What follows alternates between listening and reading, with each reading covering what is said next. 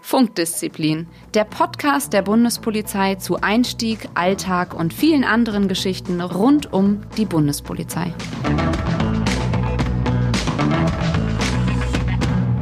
Hallo und herzlich willkommen zu einer neuen Folge von Funkdisziplin, dem Podcast der Bundespolizei. Ich bin der Phil und ich sitze hier mit den anderen vier Gesichtern im geheimen Podcaststudio in Berlin und wir haben wieder ganz, ganz viele Fragen aus der Community bekommen. Deshalb haben wir gesagt, wir machen heute noch mal eine kleine Q&A-Folge. Second Round. Bing, bing, Second bing. Round. Bing, bing, bing, bing, bing. Und versuchen uns, äh, ja, uns euren Fragen zu stellen. Also die erste Frage, die ich ganz spannend und ganz witzig finde, die ist von Timo und er fragt, darf man seine Uniform mit nach Hause nehmen? Nein, wir schlagen die mit etwas Seife auf den nächsten Stein am Bach. Ja. Ach, Oder ja. waschen im Waschbecken auf der Dienststelle. Na komm, ich habe mir die Frage vorher auch gestellt, ob, ob das gemeinschaftlich für einen gewaschen wird und man das dann fein säuberlich wieder hingelegt bekommt. Nun kläre hatte. uns doch auf. Und ich hätte das auch schön gefunden. Das wäre doch ein Vorschlag für die Vorgesetzten oh, ja. fürs Ideenmanagement. Ideenmanagement. Genau. Richtig. Oh ja. Nein, natürlich. Bügeln. Oh. Ja, natürlich darf man sie mit Leider nach Hause nein. nehmen. Ne? Also ähm, man muss sie sogar mit nach Hause ja, nehmen, wenn, wenn man, man, sie waschen möchte. Wäsche. Also wenn man gewaschene Uniform haben möchte, muss man sie sogar mit nach Hause nehmen. Ist natürlich cool, wenn man so einen Gemeinschaftswaschkeller oder halt einen großen Balkon hat, der gut einsehbar ist und dann hängen dann halt immer die Uniformhemden. Dann weiß natürlich der Nachbar sofort Bescheid. Mhm. Der weit entfernte Nachbar, ja. Also in Lübeck, als wir damals studiert haben, gab es doch Wasch Waschmaschinen in ja. den Häusern. Ja, Gibt es die noch? Ja. Ja, also da äh, muss man sie nicht mit nach Hause nehmen. Ja gut, da sind auch viele, die am Wochenende dann dort bleiben, weil die Anfahrt so weit ist. Die müssen ja auch irgendwie waschen können. Ne? Ja, da, da, ist nämlich so, da wurde ja gefragt, was, was, was muss man wissen, wenn man untergebracht ist mhm. und so. Da kann man sagen, also ich äh, sag nur Verteilerdose und Wäscheleine. Das sind immer so Utensilien, die ich immer mit hatte. Das stimmt. Mhm. Aber die ein oder anderen Kollegen bringen natürlich auch ihre Hemden in die Reinigung und ja. kommen sie dann gebügelt zurück, ne? Ja, die Unter das, das warst du so, ne? Du warst so der Reinigungskandidat, genau. ne? Ab und zu vielleicht. Ja, alles klar. Ja, zur Unterbringung muss man schon ein bisschen differenzieren, weil die äh, Frage wurde ja auch mal vom Len gestellt. Ähm, während der Ausbildung bekommt man natürlich immer eine Unterkunft gestellt, weil im Praktikum wohnt man wieder woanders als während der Ausbildung, also wegen, während der Schulzeit sozusagen. Oder und von dem weitestgehend kostenlos. Also im mittleren Dienst komplett. Im Gehobendienst ist es so, da hat man einen kleinen Studienanteil in Lübeck, wo man dann in Oberlust, also auch in für Brühl. Die, in, was habe ich gesagt? Du hast in Lübeck Entschuldigung, ja, natürlich, Brühl. natürlich Brühl. Das Grundstudium. Ähm, genau, das Grundstudium, wo man dann tatsächlich auch äh, Miete zahlen muss.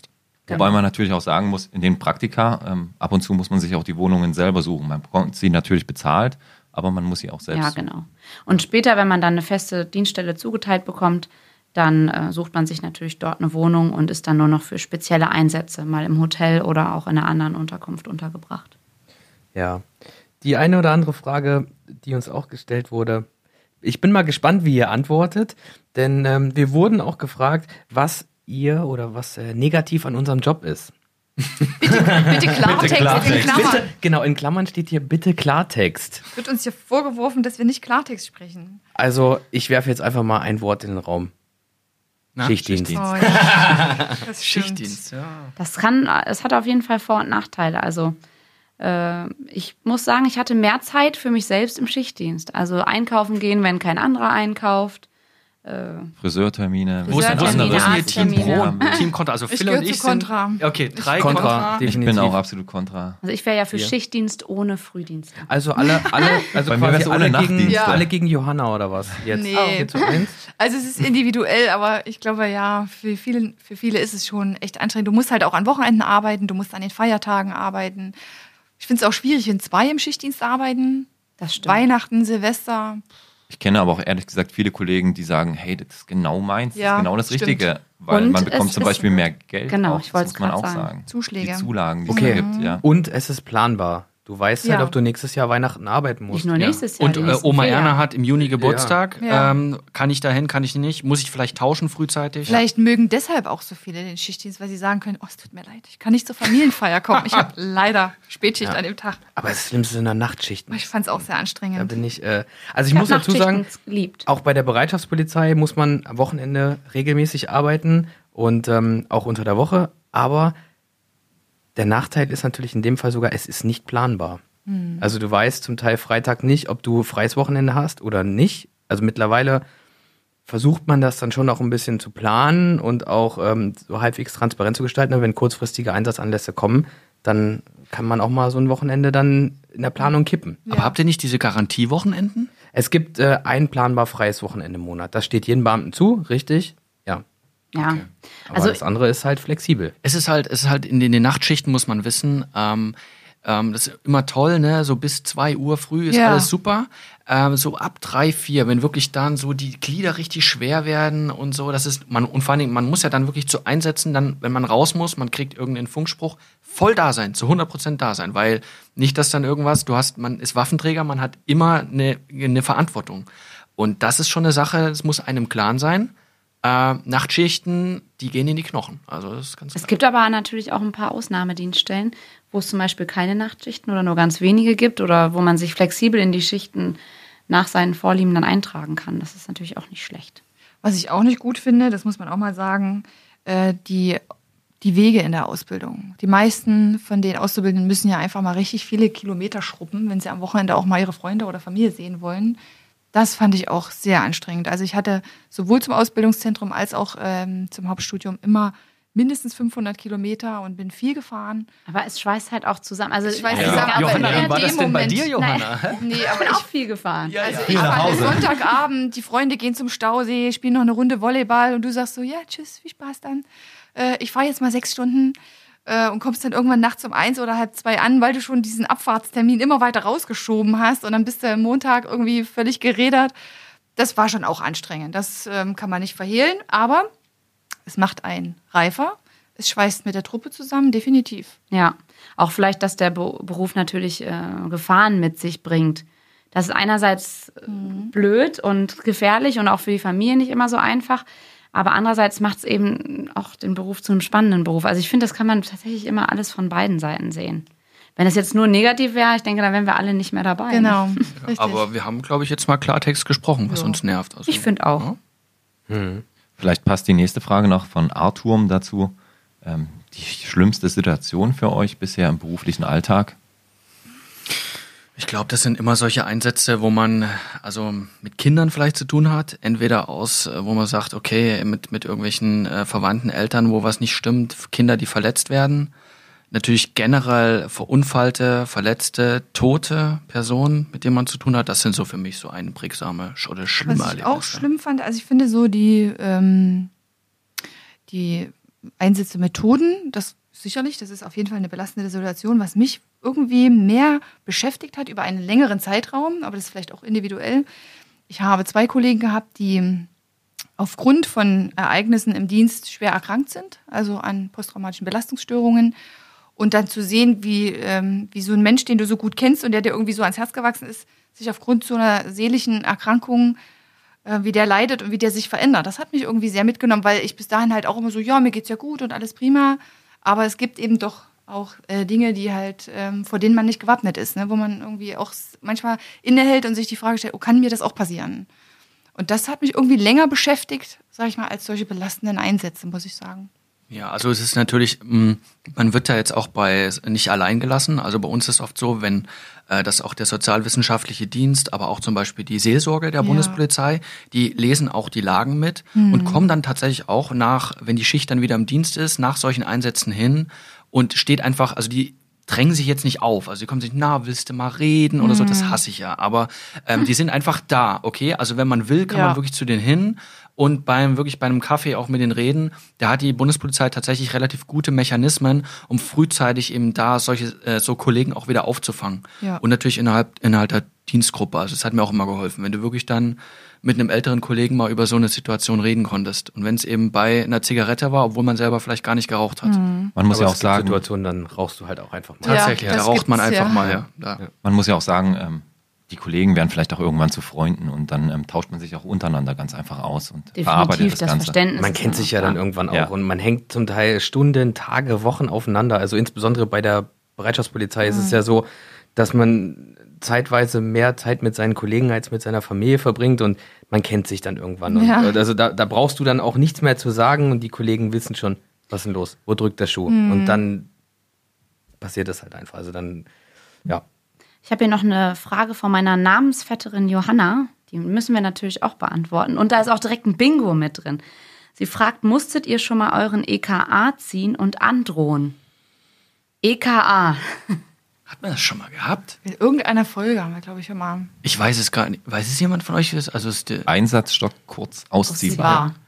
War. Das weiß man doch. genau. ähm, ja. Also ich bin da raus, die BP trägt E Oh, Ach, Phil. Und sei doch nicht so. Löst doch auf, bitte. Nein, also die äh, Bereitschaftspolizei hat ihren sogenannten Einsatz Mehrzweckstock, also diesen Tonfa, der mit dem Quergriff, der wird bei geschlossenen Einheiten verwendet. Mittlerweile wird auch der EKA getragen, aber deshalb grenze ich mich jetzt bei der Frage Ja mal gut, das dezent ist ja, aus geht und ja in lehne die gleiche zurück. Richtung. Ja, also ich habe ihn schon mal gezogen und angedroht ähm, bei einem Fußballeinsatz. Und ähm, das ist aber so, wenn halt wirklich dann, wir waren zum Glück, glaube ich, so 20, also fast ein Einsatzzug, will ich jetzt mal sagen. Wenn dann 20 Mal der EK rausklackt, ähm, dann reicht das oft schon. Also man, ich musste tatsächlich wirklich noch nie irgendwie in die Richtung einsetzen, dass ich auf eine Person dann wirklich Richtung Arme, Beine irgendwie zuschlagen musste. Dazu muss man sagen, dass das Geräusch ziemlich einprägsam ist. Ja. Also wenn der wird nicht langsam ausgefahren, sondern der wird mit einer Wucht äh, nach oben oder nach unten gezogen und dieses Geräusch, was das macht, das klingt schon recht bedrohlich. Also man kann sich danach direkt vorstellen, welche Schmerzen der auch verursacht und äh, das reicht dann häufig schon als Warnung. Ich denke, das ist eine Situation, die tatsächlich auf einen ähm, häufiger zukommen könnte. Also ich hatte es auch mehrfach bei Fußballeinsätzen tatsächlich, dass man den EK gezogen hat. Hat jemand von euch ihn wirklich schon eingesetzt? Nur Nein. gegen Gummireifen. Ja, also gegen nee. Training. Also nicht, dass ich Im wüsste. Training, genau, das Das wollte ich damit sagen. Äh, in der Situation, wo ich tatsächlich auch mal angegriffen wurde, bin ich tatsächlich nicht dazu gekommen, den zu ziehen. Weil es dann zu schnell geht. Es ging einfach überraschend zu schnell. Ja. Also ich habe auch, Gott sei Dank, weder EKA noch EMS bisher einsetzen müssen gegen Menschen. Aber was ich mir auch vorstellen kann, ist, es, dass es eine Riesenüberwindung ist, dieses Einsatzmittel dann einzusetzen. Also einen Menschen damit bewusst zu schlagen. Ja, es gibt ja auch Das wirklich stelle ich mir echt strenge. Also ich stelle mir das sehr, sehr schwierig. dafür. Also die Voraussetzungen für den Einsatz von, von einem Schlagstock sind sehr streng, sind Ja. sehr streng. Also das ist sehr hoch aufgehängt.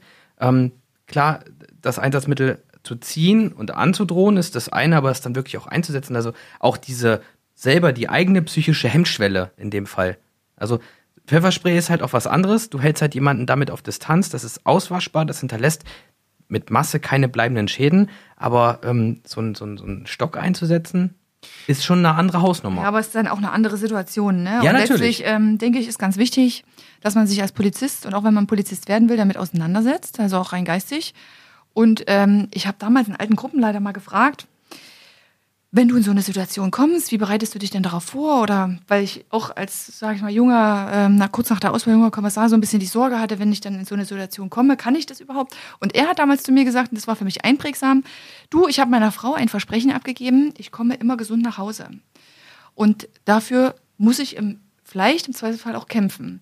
Und ähm, das stimmt schon. Wenn du dich ein bisschen damit auseinandersetzt und dann das Adrenalin hochschießt und du in so eine Situation kommst, wo du wirklich Angst um dein Leben hast, ich weiß nicht, ich könnte mir vorstellen, dass es dann aufgrund auch der Trainingsstunden vielleicht auch ein Automatismus ist oder dass vielleicht nicht mehr ganz so die Hemmung da ist. Ja, Angst ums Leben, das hat auch Nikolas die Frage gestellt, ob ihr schon mal Angst oder ob wir schon mal Angst um unser Leben hatten. Ich zum Glück noch nicht. Wie sieht das Nee. bei euch aus? Ich auch nicht. Mich hatte Naja. ähm, tatsächlich, also es gab tatsächlich krasse Situationen, äh, wo auch eskalierende Gewalt war, wo ich eigentlich gar keine Angst hatte, sondern eben nur Adrenalin. Es gab tatsächlich eine Situation, ähm, da dreht sich eben auch wieder um NZG, ja, einen nicht zuzuordnenden Gegenstand, wo ich äh, Gruppenleiter war an einem, ähm, an einem Hauptbahnhof, ähm, gerade im Dienst gewesen bin und eben damit als erster dann auch vor Ort war. Und das war ein nicht zuzuordnender Gegenstand, ein Koffer, der wirklich so exponiert stand, wo man natürlich alle Leute wegschickt und dann nur noch quasi äh, zwei Kollegen von uns da waren. Und da war die erste Situation, wo ich wirklich bewusst gemerkt habe, meine Güte, du zitterst ein bisschen. Was ist hier los? Weglaufen hast, geht halt nicht. Ne? Du hast gerade Schiss. Du hast richtig Angst gerade. Ja. Also ich Hat sich, um das aufzulösen, dann wirklich als ähm, ganz normaler Koffer herausgestellt, waren ganz normale Kleidung drin, äh, muss man vielleicht auch noch mit dazu sagen. Aber in der Situation, es war auch zu einer Zeit, wo auch die Sicherheitslage dementsprechend auch Hinweise gab darauf, ähm, da hat man wirklich, da habe ich ein bisschen gedacht, oh je, was ist, was ist gerade los mit dir? Ich habe hier noch eine ganz persönliche Frage von einem User. was ist euer spezielles Karriereziel? Will jemand von euch in den höheren Dienst? Also Ja. ich habe mein Karriereziel erreicht, ich bin hier Podcaster. Okay, jetzt muss ich noch sagen, ähm, wir, was, wir, was wir auf alle Fälle noch äh, sagen müssen, herzlichen Glückwunsch, Phil. Du bist nämlich letzte Woche, vorletzte Woche, Fördert, Ah, worden. das hast du, oh, ich da hättest du ja gestern noch mitbekommen. runtergeben müssen. Kuchen? Oh. Gestern? Wo ist der Ich Kuchen? kann mich nicht erinnern. äh, danke. Ja, erzähl mal, Phil, wie war das? Wie soll das gewesen sein? Also ich habe jetzt äh, neue Schulterstücken, da ist ein Stern mehr drauf. Ja, ähm, es sieht am Anfang im Spiegel ein bisschen komisch aus. Also wenn man so kurz nach der Beförderung so die ersten zwei, drei, so die ersten zwei, drei Tage, man geht, man geht auf die Toilette, wäscht sich danach die Hände, in der Regel hat man da einen Spiegel hängen. Irgendwie sieht das hier anders aus, ich weiß auch nicht. Die glänzen auch noch so schön am Ja, Anfang. die sind so neu, meine, ne? meine, meine alten Schulterstücke waren dann schon ein bisschen stumpf geworden und äh, die sehen jetzt noch ein bisschen neu aus, das ist richtig, ja. Hast du dir Stern, Sternpolitur gekauft? Äh, nein, Mit, noch sehen sie gut aus, noch sehen sie gut aus. Ich habe noch ein bisschen Zeit.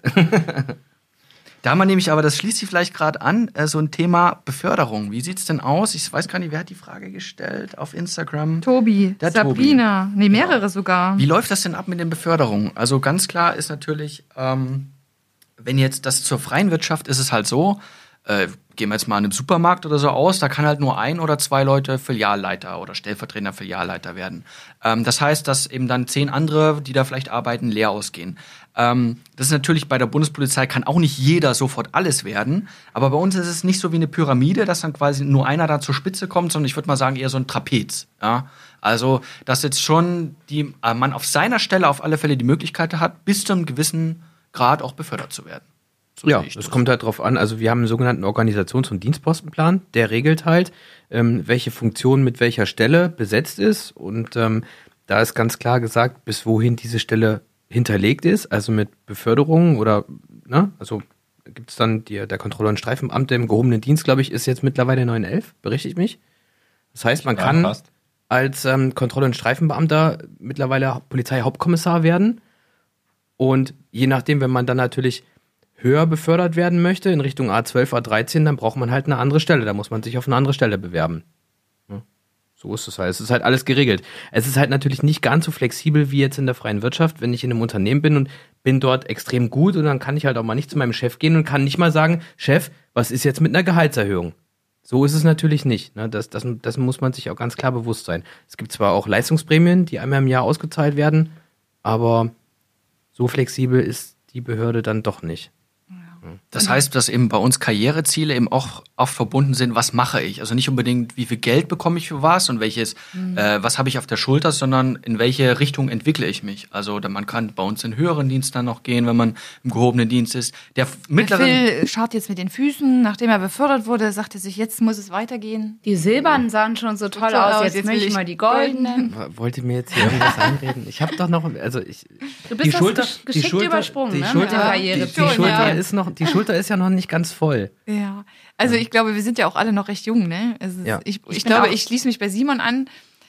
Es geht eher darum, noch so ein bisschen zu gucken, wo will man sich hinentwickeln in unserer eigenen Laufbahn? Was gibt's da noch für Verwendungen, die man gerne einfach noch mit in Das stimmt. so einbauen würde? Ich glaube, es ist eher so, ne? Ob man das jetzt Karriereziel oder einfach Verwendungsbreite nennt. Haben wir jetzt keinen zukünftigen Präsidenten in ja, der wo Runde? seht ihr euch in fünf die Jahren? So die, diese Ah. typische Oh, die typische Karrierefrage. Frage. Ja. Aber was man jetzt auch mal ganz klar sagen muss, die Karrierechancen bei uns sind schon sehr gut. Also wenn man mit äh, 30 Polizeihauptkommissar ist, ist das schon, ja, definitiv. kann sich das schon sehen lassen. Das, Das muss schaff man ich einfach nicht mal mehr. so sagen. Da brauchen wir uns nicht Johanna. verstecken. Da brauchen wir uns definitiv nicht verstecken. Ne? Also ich meine, ich bin ja jetzt der Letzte in der Hauptkommissarreihe hier. Ne? Möchte ich jetzt auch mal so sagen. Ich, sitze, naja, gut, die Johanna, die Jo- Johanna, man muss, man Ich muss bin dazu sagen, Kommissarin, Ich glaube, wir wollte ich müssen mal Johanna schneiden. ist ja aber auch noch nicht ganz so lange dabei. Aber, Aber ich bin ne, 33. Ich saß ja sonst nur den Hauptkommissaren gegenüber. Jetzt darf ich mich quasi zu euch ähm, gesellen. Gesellen. Ja. Aber das ist vielleicht auch eine, äh, eine tolle Anschlussfrage von Ahmed und zwar, wie, sieht- wie sieht es aus mit den Hierarchien? Also wir haben jetzt gerade, äh, ist das eher kollegial oder strikt? Also wir haben jetzt gerade über die Schuld, auf, äh, die Sterne auf der Schulter gesprochen. Äh, ist das, was, was bedeutet das im täglichen Leben? Äh, wenn man jetzt, also wir tragen quasi ja das auch immer auf der Schulter sichtbar. Äh, spielt das eine Rolle in der, im, im täglichen Einsatzalltag oder spielt das keine Rolle? Das ist so eine Sache. Muss man ein bisschen differenziert sehen. Ne? Also ich glaube, grundsätzlich liegt es ja am Dienstposten, den man bekleidet. Also ähm, kann ja durchaus auch mal passieren, dass ein Vorgesetzter weniger Sterne auf der Schulter hat als sein Mitarbeiter. Das gibt es, solche Konstellationen. Ähm, wobei natürlich sich die Kompetenz, die Führungskompetenz eben aus der Dienstposten, also aus der Aufgabenwahrnehmung her ergibt. Also von daher kann man es jetzt gar nicht so pauschal sagen. Ich finde auch, dass es sich über die letzten Jahre ein bisschen aufgeweicht hat. Also ich kann mich noch daran erinnern, als ich in die Ausbildung gegangen bin, zum Beispiel so ein EPHK, so ein erster Polizeihauptkommissar, den habe ich gar nicht angesprochen. Also entweder hat er mich angesprochen Gott und ich habe geantwortet, aber ich wäre nie auf die Idee gekommen, da einfach hinzugehen und ihn irgendwas zu fragen. Das hat sich schon, finde ich, auch zum Glück so ein bisschen aufgeweicht, dass man sagt, das ist schon ein bisschen kooperativer oder so ein bisschen ja, gemeinschaftlicher geworden. Aber gerade wenn man irgendwie auf Streife geht, man ist auch vielleicht neu an der Dienststelle. Ja. Wenn da der Obermeister, Hauptmeister mit einem rausfährt und man selber hat vielleicht ähm, eben die silbernen Schulterstücken, äh, dann nimmt man sich erstmal zurück. Also was Sollte. heißt erstmal? Sollte man sich zurücknehmen. Sollte erstmal auch dem äh, Kollegen zuhören und dem auch den Streifenführung auch komplett überlassen. Ja. Also das würde auch alles andere würde ein bisschen komisch kommen, ja. Wobei letztendlich, wenn es drauf ankommt, man hat zu zweiten Widerstand, dann ist da überhaupt kein Unterschied mehr. Also Nee. da greifen. Natürlich, man ist Also- eine Streife. Also Ja. es geht jetzt bloß darum, ähm, ob man jetzt quasi schon äh, mit einem Sendungsbewusstsein hinkommt und sagt, so, ich bin jetzt, ich habe jetzt aber hier die Schulter, ich übernehme jetzt hier die Streifenführung. Also das ist eine Sache, die man auf keinen Fall machen Nee. sollte. Ja, ich glaube, das ist, wenn man auf einer Ebene kämpft oder auf einer Ebene arbeitet, ist das auch, äh, gehe ich da voll, voll bei euch mit, ne? aber es gibt halt dann auch übergeordnete Eben, Ebenen, wie den Gruppenleiter, Dienstgruppenleiter oder im Verband den Gruppenführer, Zugführer, die sind natürlich dann schon auch irgendwo äh, in gewissen Si- Situationen auch weisungsbefugt und auch, Ja. das ist auch gut so, weil die haben dann zum Teil auch einen, einen anderen Wissens- und Kenntnisstand, warum jetzt Dinge so sind, wie sie sind.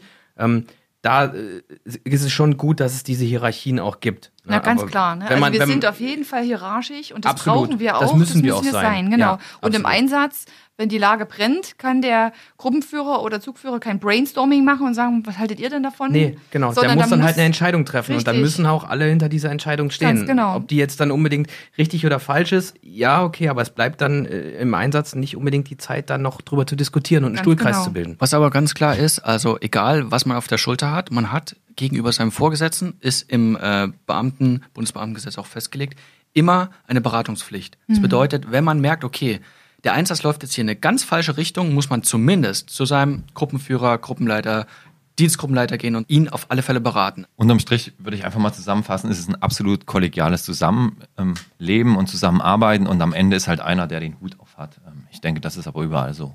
Ja, das ist auch gut so. Ne? Also, dass da jemand die Verantwortung trägt. Jetzt kommen wir zu meiner persönlichen Highlight-Frage. Na komm. Eieiei. Und zwar. Die Mindestgröße hatten wir doch schon. Nein. Die hat äh, Johannes gestellt. Wie oft und wie schnell dürft ihr Ja, mit Sonderrechten fahren? Finde ich witzig. Ja. Die haben uns ähm, ganz zum, zum krönenden Abschluss aufgehoben. Ja. Was sind denn Sonderrechte? Sonderrechte Sonder- und sind Wegerechte, kann das jemand bitte sind korrekt, nicht, dass wir von draußen in wieder den Paragraphen Zuschriften bekommen? 35 und 38 der Straßenverkehrsordnung. Streber. Eieiei. Vorbereitet. Nee, das ist Das Allgemeinwissen. weiß man. Ja, Ja. dann weiter. Ich übergebe jetzt mal inhaltlich an dich. Wie oft und wie schnell darfst du denn mit Sonder... Oder wie oft Es gibt bist du ein Limit, ne? also man darf maximal fünfmal im Monat Genau. schneller fahren. Dreimal privat, zweimal dienstlich. Das, das Punktekonto in Flensburg ist etwas erweitert. Es gibt da kein Limit, sondern das ist natürlich von der Einsatzlage abhängig. Also wenn ähm, ein Notruf reinkommt, wo Leib und Leben von einer Person irgendwie gefährdet sein Da könnte, muss der andere Kollege fahren, wenn du heute schon wenn draußen das warst. Limit schon erreicht ist, ganz genau, dann bleiben wir mal ernst jetzt. ja, Ne? wir beantworten die Frage ganz seriös.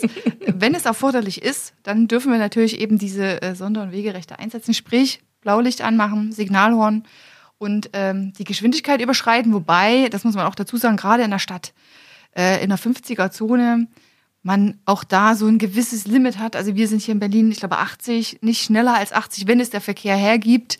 Also da ähm, rast man jetzt auch nicht mit 150 durch die Innenstadt. Ne? Ich wollte es gerade sagen, es hängt sehr davon ab, was es für eine Tageszeit genau. im Pendel, also wenn Berufsverkehr ist, da braucht man gar nicht darüber nachzudenken. Ja. Da quetscht man sich da äh, zum Beispiel in Großstädten einfach nur irgendwie durch. Ja. Ähm, Und auch, dann hängt es auch ein bisschen davon ab, in Kreuzungen muss man sich langsam reintasten, weil es, man kommt auch nicht, man muss halt ankommen. Ja, vor allem das spielt der Beifahrer, ja, also ankommen. nicht der Beisitzer, sondern der Beifahrer eine richtig große Rolle. Also der, der Funk, der hält Kontakt, äh, der hält Ausschau, der guckt nach rechts, der guckt nach Fußgängern, der guckt nach Ja. Autos. Und, ähm, wir müssen einfach sagen, das ist unsere Erfahrung auch, die wir ges- gesammelt haben. Viele hören es einfach nicht. Nee. Ja. Viele hören es einfach nicht. Und was, was noch schlimmer ist, sind die, wenn wir von hinten kommen, die wirklich auf die Bremse treten und, Und einfach sofort stehen bleiben. stehen bleiben. Oh ja. Genau. Die denken, oh Gott, jetzt kommt von hinten ein Blaulicht und Ja. die bleiben erstmal stehen und merken gar nicht, dass nebenan auch ein Auto stehen geblieben ist. Und alles blockieren Und alles einfach. blockiert. Und Ja. dann haben wir noch das andere Ja. Extrem, ähm, was eben die Leute sind, die einfach in absolute Panik verfallen, wenn von hinten äh, wir kommen und in einfach einen Straßengraben fahren. Sie Ja. selber quasi einen Unfall bauen dadurch, weil sie von, von der Straße runter wollen. Nein, gucken, einfach ein Stück weiterfahren, verlangsamen, wo kann ich jetzt mal rechts irgendwie ran, dass der vorbeikommt. Ja. Genau, Platz machen. also es heißt nicht sofort anhalten, Sondern Platz machen. Platz machen. Ja.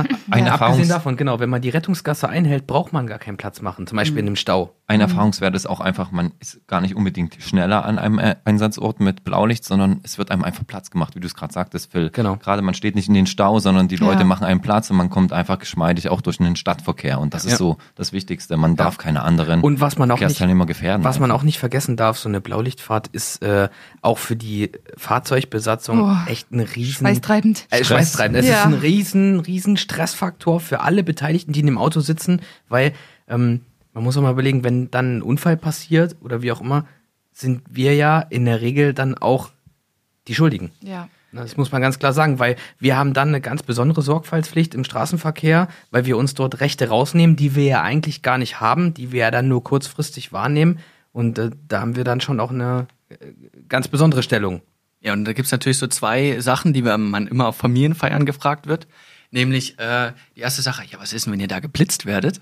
Und äh, die zweite Sache ist, sag mal, Hand aufs Herz. Wenn ihr jetzt hier mal schnell zu McDonalds, Burger King, Subway, was auch immer, gibt's noch andere Ketten, müsst, dann nehmt ihr doch bestimmt auch mal Blaulicht. Das sind so zwei Sachen, die immer bei mir auf einer Familienfeier gefragt wurden. Wie würdet ihr die beantworten? Seid ihr schon mal geblitzt worden? Ja, natürlich. Ja. Ja. Da gibt's ja ein Fahrtennachweisheft. Dort muss man ja reinschreiben, äh, wann man, in welchem Zeitraum man Sonder- und Wegerecht in Anspruch genommen hat. Und wenn dann das Foto kommt, wird das mit dem Fahrtennachweisheft abgeglichen.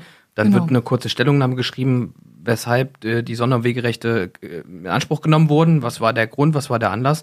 Und dann, ähm, ja, Das dann ist findet auch das, kein Problem. dann, ja. dann findet das Foto halt auch dann den Weg ähm, entweder in den Papierkorb ja.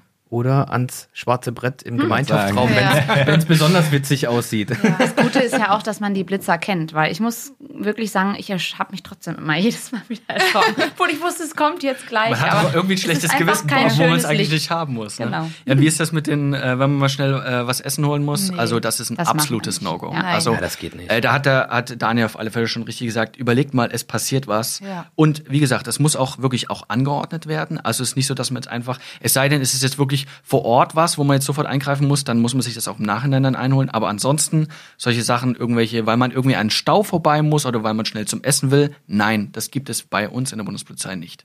Genau.